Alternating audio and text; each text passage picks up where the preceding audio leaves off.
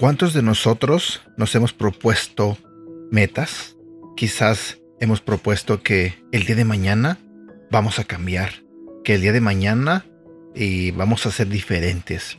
Y nos hacemos planes, metas, que en un mes lograremos esto, que en un mes lograremos esto otro, y así sucesivamente vamos a proponiendo metas a nuestra vida. Pero seamos honestos, llega la fecha indicada y no hacemos ningún cambio.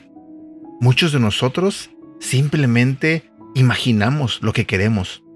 Lo imaginamos, lo visualizamos pero no nos comprometemos. ¿Y entonces qué pasa? Seguimos siendo las mismas personas que toda la vida hemos sido, sin algún cambio, siempre cometiendo los mismos errores, día tras día. Y seamos honestos, ¿no te cansas de ser así? ¿No te cansas de tener una vida de esa manera? ¿No te cansas de tener una vida que a Dios no le agrada? Bueno, el día de hoy compartiré contigo un devocional que te motivará a tomar una decisión ya.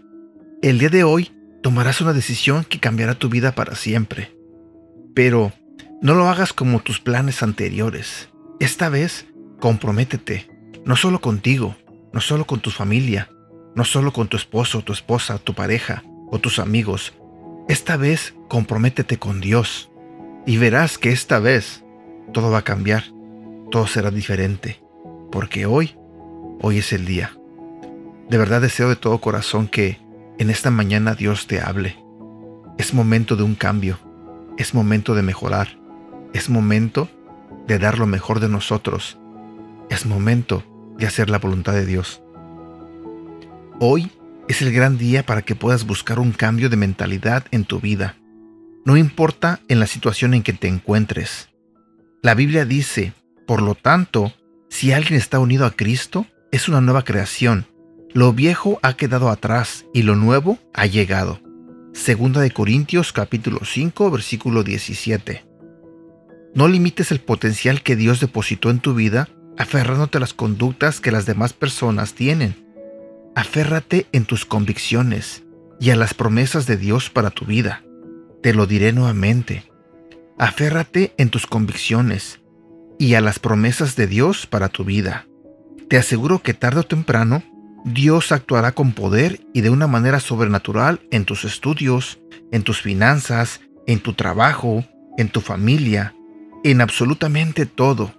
Pero primeramente necesitamos, y me incluyo, ser dependientes de su voz, de entender que somos personas imperfectas que buscan ser cambiadas por un Dios que es perfecto.